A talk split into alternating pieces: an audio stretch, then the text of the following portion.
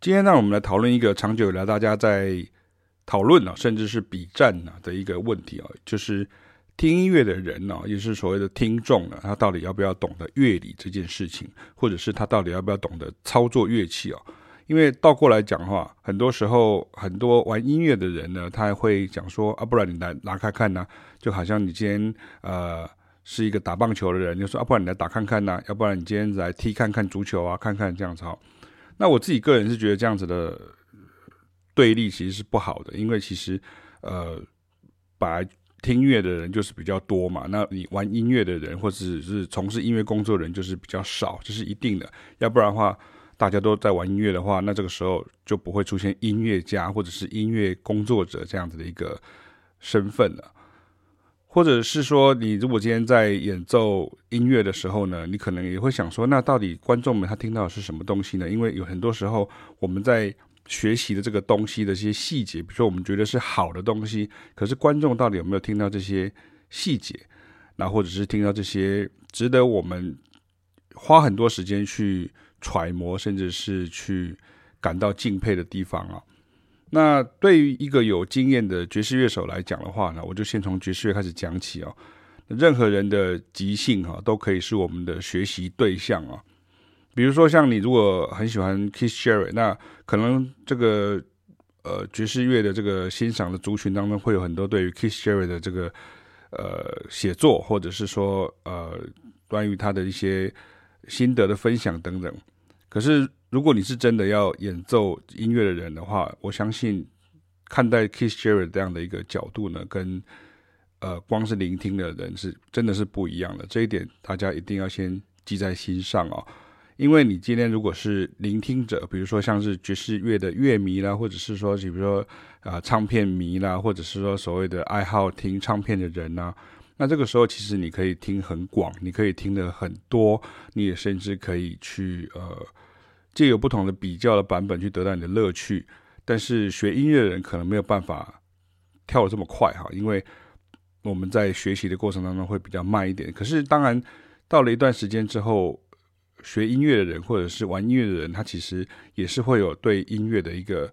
看法，或者他对。音乐会有一个他的见解或者是喜爱啊，如果不是喜欢音乐，我们怎么会去从事音乐的工作？这一点，我想一开始就要先开宗明义跟大家说明白，这是一个很重要的一个要件。要不然的话，嗯，怎么可能会说是因为我不喜欢音乐，然后我休息，我我去去从事音乐的工作，然后喜欢听音乐的人才是真的喜欢音乐的人？那这样子讲起来，我觉得未免失之于偏颇哈，太过于极端了哈。那对于一个有经验的爵士乐手来讲的话，其实像任何人的即兴都是我们可以学习的对象啊。那像我曾经有做过一个呃彩谱的分析啊，彩谱分析当然听起来就很专业哈，这是我截取分析这个爵士萨克斯风手呢 George Coleman 哈，他在。Herbie Hancock 的《Maiden Voyage》的这张专辑当中呢，在这首同名曲《Maiden Voyage》当中的这个即兴啊，那更详细的说明是在财谱分析的全文当中。那还有更多这些爵士乐大师们看待和声与音乐的方式。其实这个也是爵士乐的一个很重要的概念，就是说，其实你会发现不同的音乐人，他对于不同的音乐的这个素材呢，他的理解是不同的。这个时候，他的呃诠释，比如说像在爵士乐好好来好来讲好了，比如说爵士乐就是即兴嘛，所以你怎么样去听到这个和声？就同样是一个 A minor seven，那可能有的人他听到 A minor seven，然后他可能会是听到一个九音，那有时候有的人他会听到 A minor seven，他下面会呃有一个 D 哈，就是一个 Re 哈，当做它的根音这样，类似像这样子，所以其实这个声音就会产生不同的感觉。我常常喜欢用。呃，《Kind of Blue》这张专辑来介绍说，每一位乐手的背景其实都不太一样。虽然说他们都是好朋友，可是每一个呃乐手都好像是不同的导演，他们都会有不同的拍戏的方式。所以当然，每一个爵士乐手都会有他即兴的手法。那同样在《Maiden Voyage》当中呢，他也是一个非常强调所谓在音乐上叫做比较调式的这样的一个想法，也就是说，他的和弦的进行呢，其实并没有一个。固定的这种调性的呃根基啊，你并不知道它是哪一个调，那可是它就是以和弦为根基，然后以和弦的排列，然后来做出不同的音乐的感受。我相信，如果大家在第一时间听到《Maiden Voice》这张专辑的时候，你应该可以理解我的意思哦。那就像我呢，在爵士原理讲堂哦，你像我们最近都在办爵士原理讲堂大爆发，那我们有十堂课嘛，那我们有讲到很多不同的背景的音乐，然后很多不同类型的音乐。可是，我想大家都会发现，不管是启明老师或是凯凯老师，我们其实，在爵士原理讲堂当中所跟大家分享的一些我们的想法是说，当然，一般的听众你可以不需要知道详细跟实作的乐理，哈，对不对？但是，如果你愿意花一点时间跟心力，哈，去了解第一个爵士乐手即兴时到底在想什么，第二个。爵士乐手为何会创作出这样的作品？以及第三个，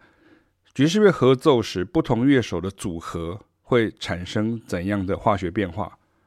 那这样子就应该会比只从文字资料切入哈，光是了解他们的生平与背景，或者是相关周边专辑资讯等等，要来的更有说服力啊。比如说，我就举这张专辑来讲好了。如果你今天没有用这样的方式去切入的时候，这个时候你知道 Herbie Hancock，OK，他就是一位爵士乐大师钢琴的；然后 George Coleman，OK，他就是一位爵士乐大师，saxophone 的；呃，Freddie Hubbard，OK，他就是一位爵士乐大师小喇叭的；然后 Tony Williams，OK，他就是一位 呃爵士乐鼓手，他他是也是大师，这样对，好，我们把它倒过来讲。然后呃，Ron Carter，OK，他也是一位爵士乐大师。OK，那这个呃呃，这个整个 Rhythm Section 呢，它其实跟 Miles Davis 的这个节奏组是一模一样的，也就是说，他根本就是 Miles Davis 的第二个五重奏的呃节奏组的乐手。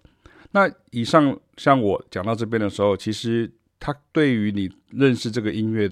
可能有一个初步的了解，可是其其实并没有办法很明确，因为其实反过来说。有好多的爵士乐萨克斯风手，有很多的爵士乐钢琴手，有很多的爵士乐呃贝斯手，有很多的爵士乐鼓手。那他到到底他们有什么不一样？那这个时候你光是看文字的资料，你可能只会发现他们的名字不一样，或者是他们的这个成长的背景不一样。可是音乐上风风格的不同，那你就必须要从音乐上去来解释啊。所以这个部分，我觉得对于。古典乐也好，或者是爵士乐也好，它其实都具备了像这样的一个音乐的，算是一个比较对一般人来讲，它可能是比较深入的内容。它不是只是说 OK，我只是听好玩的，或者听好听的，或是听感觉的哈。就很多人常常讲讲说，听音乐是一个感觉派。那像听古典音乐，他会很多也是说，他会从事这种只有听古典音乐的人，他常常会进行一个很像是也是在音乐写作的这样的一个。方式，那我觉得音乐写作的方式，我后面会讲到这个部分，其实是有一个他的一个呃想法跟一个呃定位，我不能讲不要讲定义哈，就是一个定位。那我等下会跟大家提到这个事情哦。那最重要其实是要跟大家讲到什么呢？就是有时候呢，音乐文字写作者呢，它存在着一种资讯差啊的微妙状况。也就是说，如果你你。查询呢，阅读的是原文的资料。那你用中文写作的时候，你会加进去作者自己的润饰或见解。但是危险的地方就在于什么呢？这个是因为我是老师啊，所以我是真的很可以确定跟你讲这个事情啊。危险的地方就在于说，如果不具相关的音乐背景啊，那有时候不。呃，不少原文的这个资料，它其实也是错误的啊，因为可能写作人他本身也不是音乐人啊。那你说这个有什么关系？我们就是错了也没关系啊，这样哈。可是，哎，你你不会说它是错的。那那那你平常如果这个东西你不这么在意，那你为什么对其他的东西你又这么在意？说我就一定要买到原版的，我一定买到几年出的，我必须要能买到什么什么某某某音乐家签名的，我必须要买到什么限量版的这样子。有的东西你很 care，可是对音乐上面来讲，有些东西的正正确性哈，它其实也是需要被理解的。比如说像这个问题，我们遇过很多。比如说像很多时候，大家对于这种和弦呐，或者是呃音阶啦，或者是对于这些调性啊这些东西，我发现有很多中文的写作，它其实对于这个部分，它其实并不是很了解，所以它就只好把它跳过去哦。也就是说，比如说他可能没有办法很明确的跟你讲说这是一个大调或者一个小调，或者只是一个什么样子的一个呃和弦的一个声响之类的。所以，所以这个时候就会变成有点像是在写作文的这样的一个感觉。那我刚刚所提到的这个概念，比较像是说，有时候连英文的资料都有很多像是这样子的一个比较像是感觉派的。然后这个是感觉派的这个东西，它如果它的资讯是错误的时候，那中文的写作者，如果你是照单全收的时候，那你就是错上加错了哈。那至于像是音乐文字工作者自己的延伸感受与丰富想象啊，这当然是创作上的自由嘛哈。比如说大家都很知道，像村上春树，他就是一个小说家，然后他就非常非常喜欢爵士乐，所以他的不管他自己的文学作品，或者是他自己在写爵士乐的时候，他有很多很多的文字的叙述，会让人家觉得非常的感动，甚至会很有兴趣想要去了解这些音乐是什么。可是，即便是连村上春树自己本人，他也不会说：“哦，我是一个爵士乐的乐评人，或者我是一个爵士乐，呃，这个爵士乐的这个呃呃好坏是由我来判定。”好像这样子的一个概念，它其实是一个喜欢的一个一个概念而已哦。那如果你把这些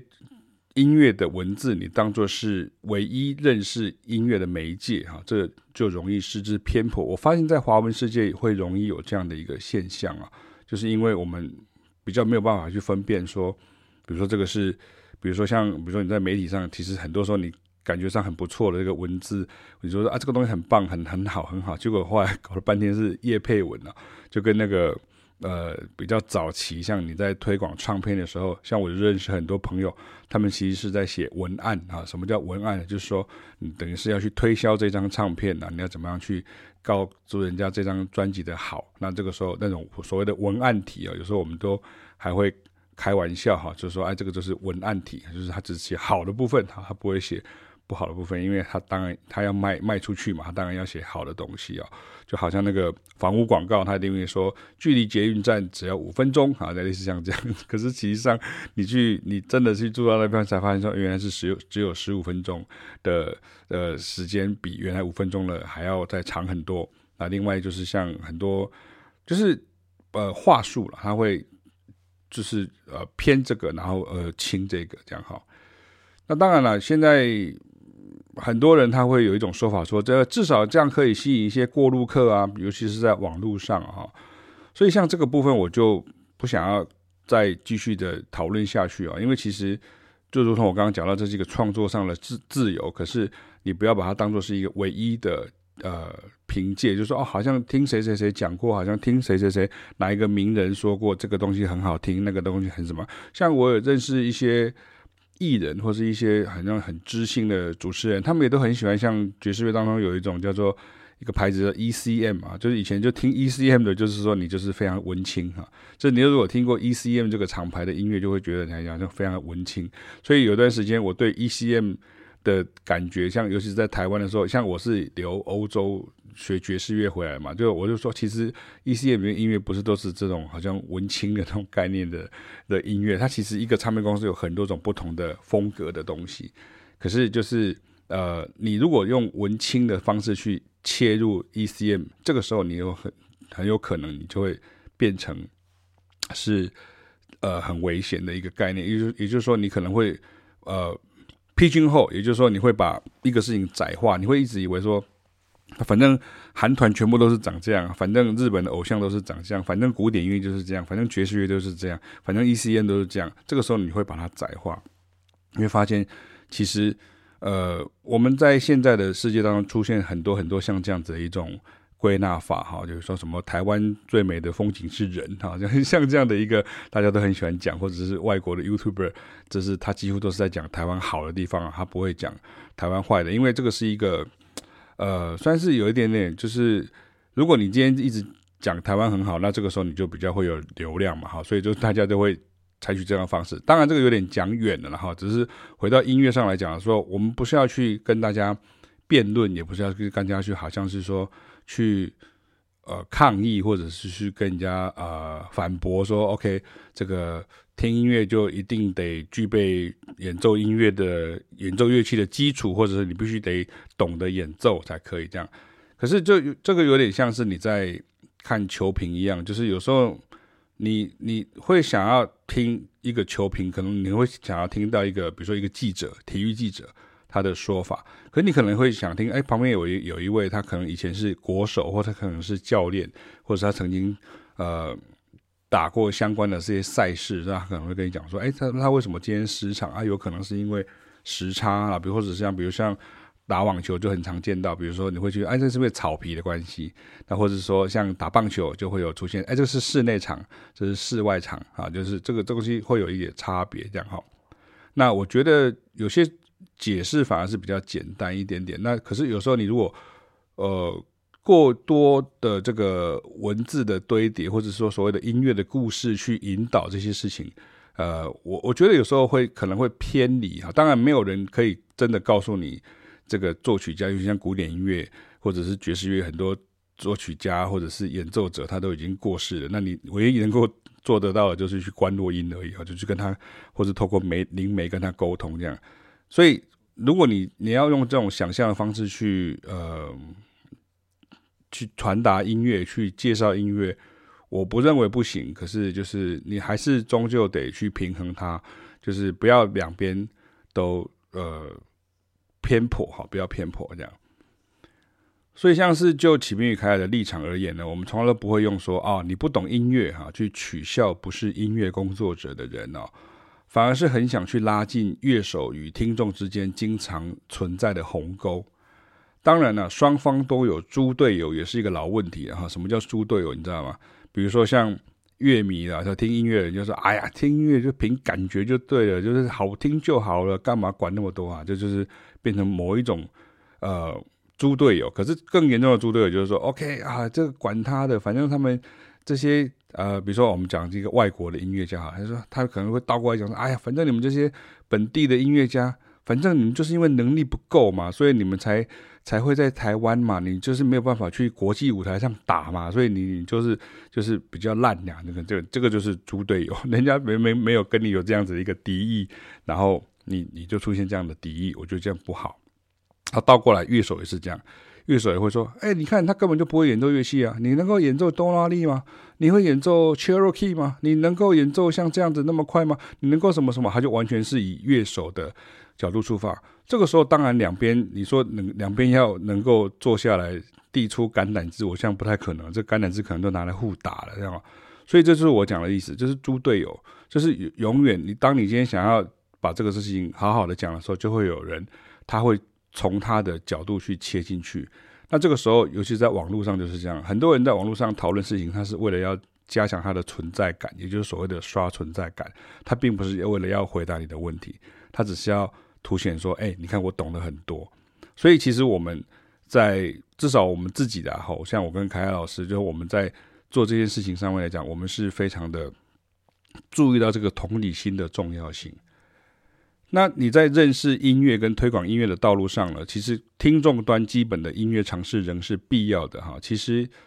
这些都没有你想象中的难的。比如说，你总之得知道一下，说什么东西叫大调，什么东西叫小调，什么东西叫做呃，比如说演演奏萨克斯风需要怎么样的一个基础，或者是演奏吉他大概会有什么样的特性。你看，像我们是爵士乐手，也是爵士乐老师，所以你看，像我就会去告诉大家说，哎，像在贝斯上面，好，是在吉他上面，它有一些什么样演奏的一些。技巧是受到它的乐器上的一个设计上的一个呃牵引哈，也就是说，比如说像萨克斯风啦、长笛啦、竖笛啦，它在演奏半音的时候就非常非常的呃容易，然后像呃小提琴啊，或者是像提琴类、指板类的东西的乐器呢，它要演奏半音就比较不是那么的容易。那有些是音量的问题，那我们都是采取比较科学的方式去解释这个部分，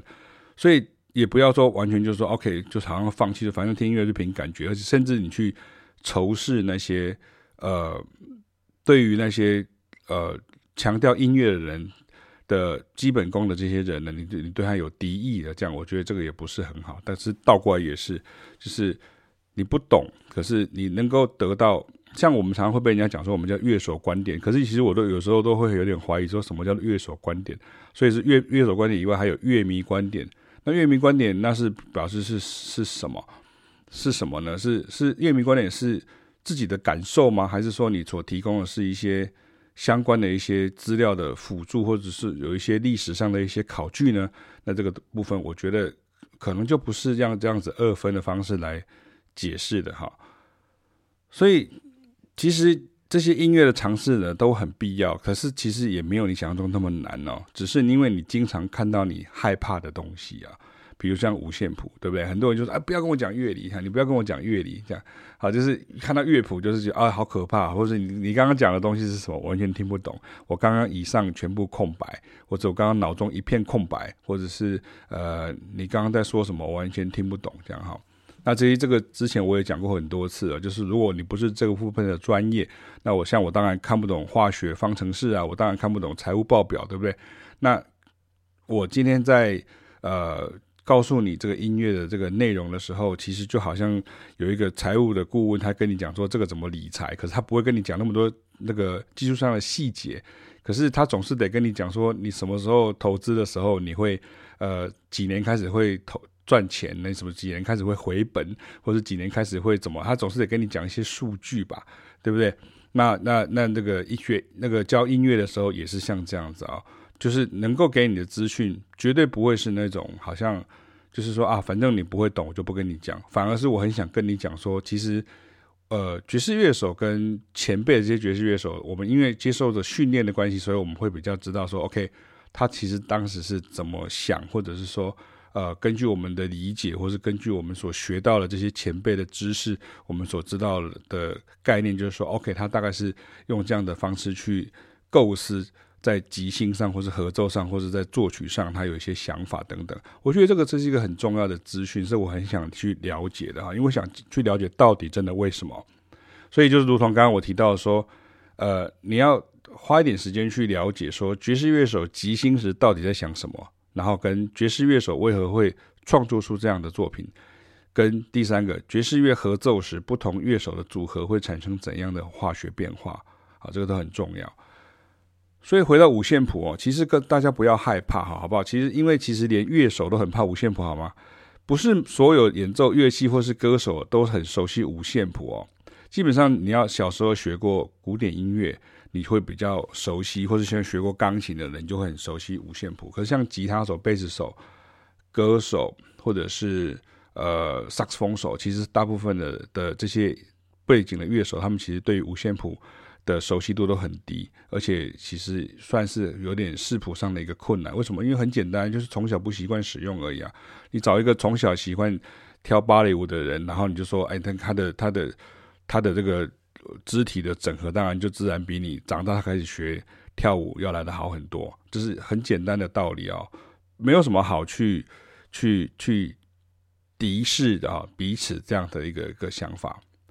那很多时候，像我们刚刚讲到这些学生，他们也是读谱很慢呐、啊。可是不要忘记了，其实读谱或者所谓的五线谱，它其实都只是工具的一种而已啊。工具是是干嘛？工具是 tool，它其实是学习使用这个工具跟判读这个数据而已啊。那当然，你也知道说，其实很多东西不是只有靠乐谱，还有很多音乐上的表现哦。这是我常常在教学生的，凯老师也是哦，就说它不是五线谱可以表达一切，所以你也不能说全部都是靠着乐谱，所以它不是五线谱不是完全不必要，可是它也不能说完全必要，它变成是一个呃阶段的一个过程，它是一个工具而已哈，就跟。就跟你你在新兵训练中心的时候，就是这个班长就是一直告诉你要做很多基本的动作的操练，可是等到你下部队的时候，这个时候你要做的事情就不一样，所以它有一个阶段性啊，这是我们经常跟大家强调的事情，其实是这个概念，就是阶段性非常非常重要。所以使用乐谱其实是为了沟通方便呢，基本的沟通啦，要不然的话你就会鸡一直鸡同鸭讲了。那我们都不。再讲一次，我们都不去讲说说，OK，你写音乐的感觉的文字就表示你是错的，或者倒过来讲说，你去讲这个呃音乐的技术层面，就表示你这个叫做专业暴力。我觉得这个都是一个非常的呃极端的一种呃滑坡谬论哈，就是大概大概有听过这个四个字，就变成两边都太过于极端了，这没有必要这样做。可是其实你在中间的这样的一个协调跟这样的一个整合。跟这种增进彼此的了解，其实都非常的重要。那其实像我们在爵士原理讲堂，我们就经常在做这样的一个概念，就让大家知道说，OK，这个在音乐上它其实是这样子啊。为什么？因为因为我们就直接做给你看啊，就跟你讲说，你在有有什么比直接做给你看，而不是说 OK，我写给你听，我我写我写给你看，我说给你听，要来的有说服力。就是如果有一个人说啊，我跟你讲这个其实是这样子，那我就直接做给你看，那你不觉得这样子是很有说服力的一件事情吗？所以这就是我对于这些呃。聆听音乐跟知道音乐，像我之前也有讲过一个，呃，深入音乐聆赏的时候呢，你这个时候你不能只有赏析哈，你只有如果赏是不够的，你还要稍微知道一点点理性层面的一些析哦，它大概是怎么样？大概可是你这个东西真的一点都不严重，它不是说要你马上去写出一个论文，所以我我我有时候我看到有一些。呃，听音乐的人他的一些反应，我觉得有点太过了。就是好像当人家在质疑你说你好像是不是你不太理解这个音乐的基本的一个概念的时候，你好像就会急着跳出来，好像为自己辩解说啊，没有没有，那就干脆就是都都不要听音乐好了，就是都不要都不要去知道乐理，我们就是听感觉就可以了。可是之前你的文章又可以写的这样子乐乐等这样啊，又可以写的好像大家又。又会觉得说，哎，你其实你的音乐的故事也写得蛮好的。我是我是觉得这也没有必要去做到这么的极端的。其实，呃，各有各的这个长处。可是我觉得增进彼此的理解，其实是非常非常重要的事情。然后。对于一个东西，你要有一模一样的看法，那不是很可怕吗？尤其像我们是学艺术的，学艺术的就是最怕就是，哎，你的想法跟我想法一模一样，或者说我们全部都被灌输成一模一样的概念，我们做出来的东西都一模一样。那这个时候在艺术上不是一个很可怕的事情吗？你说一个同样的一个一首音乐，然后不同不是应该是不同的古典钢琴家，他的诠释的手法就会不同。然后同样事情也是啊，有同样一位爵士呃音乐家，他的诠释或是即兴的这样的一个想法也是会不一样的。那这个时候，你是不是除了从你自己的角度，或是从你所收集到的资料去理解以外，你是不是也可以听一下所谓的同样也是从事这个行业的呃音乐人啊，或是音乐工作者的说法？那这个东西其实真的是不会。啊，好像让你一瞬间变成要写成硕士论文、博士论文，可是它让你知道一下，哦，原来是因为这样。因为其实，在专业的人口中，其实它就是一个什么样什么样的一个东西啊，但是怎么样怎么样的一个声响，那什么样子的音乐，什么样子的和弦，什么样的。呃，和声的配置，它会造成什么样的一个摄呃一个一个一个摄影般的一个概念，就好像这个是会比较是黄色的滤镜，它是一个红色的滤镜，它是一个不同的滤镜，它只是一个这样子一个想法而已。那你就跟你看音乐、看看这个呃呃呃电影一样，你会看到很多影评人，可是你你大概你不太会喜真的喜欢，你大概像古阿莫讲电影这样，大概一开始很好笑这样，可是问题是你听久了，你就觉得好像。其实他就是有点比较比较颠覆的那种想法，可是终究你还是会希望能够慢慢的去体会，甚至你对于一部一电影，你可能会有一刷、二刷，甚至是十刷的状况。那这个时候，你是不是自然而然也会去了解一下说，哦，原来他们在拍电影的时候，像 Top Gun 啊，嘛，就比如说呃，独行侠和捍卫战士啊，他拍摄的时候是怎么样怎么样拍摄的？他是实机的拍摄，他是怎么实际上是坐在后座，然后把它改改成像是在前座一样的概念。那像这种资讯，我觉得其实都是很轻松就可以消化的。那我觉得这个部分，他也没有跟你讲到说什么什么专业的 Sony 的录影录录摄影机，或是什么是几厘米，那个是你特别有喜欢拍摄电影的人，或者是像喜欢摄影的人，他都会去特别去讲到这个。那这个东西也有一个族群，他也是特别要讲到这个东西。所以其实我觉得你可以去试着去接受各种不同的一些看法。好，那那这个东西是我今天想要跟大家来介绍的哈。那最后就跟大家来 介绍两个字，这个很常听到，比如说，你可不可以告诉，比如说，如果你问我说，你可不可以告诉我数学是什么，而不要用到任何一个数字？我觉得这个就蛮难的。比如说，你要跟人家有有一个人啊，光是一个人，这个一就是一个数字，对不对？那一个人要把东西，把一片东西分成十块，哦，哦，糟糕了！你现在一个人把一片东西分成十块，你就有三个数字，这个时候。就很难，对不对？你要告诉人家数学是什么，而不用到任何一个数字，那是不是同理可证？你可不可以告诉我音乐是什么，而不要用到任何一个音符，对不对？所以这个其实就是我们一定会讲到，比如说这个是一个什么什么调性的什么音高，或者是一个什么什么长音、短音这样，或者休止，或者什么，这都是跟数字一样的一些呃符号，或者是一些记载的一些记号，或者是一些所谓的数值，而是所谓的数据而已，其实没有那么夸张啊。所以你可不可以告诉我？数学是什么，而不要用到任何一个数字，或者是你可不可以告诉我音乐是什么，而不要用到任何一个音符？那我觉得这个就有点强人所难，因为毕竟这不是综艺节目的益智游戏啊。OK，以上跟大家分享一下我对于认识音乐、欣赏音乐以及呃理解更多音乐不同风格或者不同音乐的一些看法，是我的呃。意见哈，跟大家分享。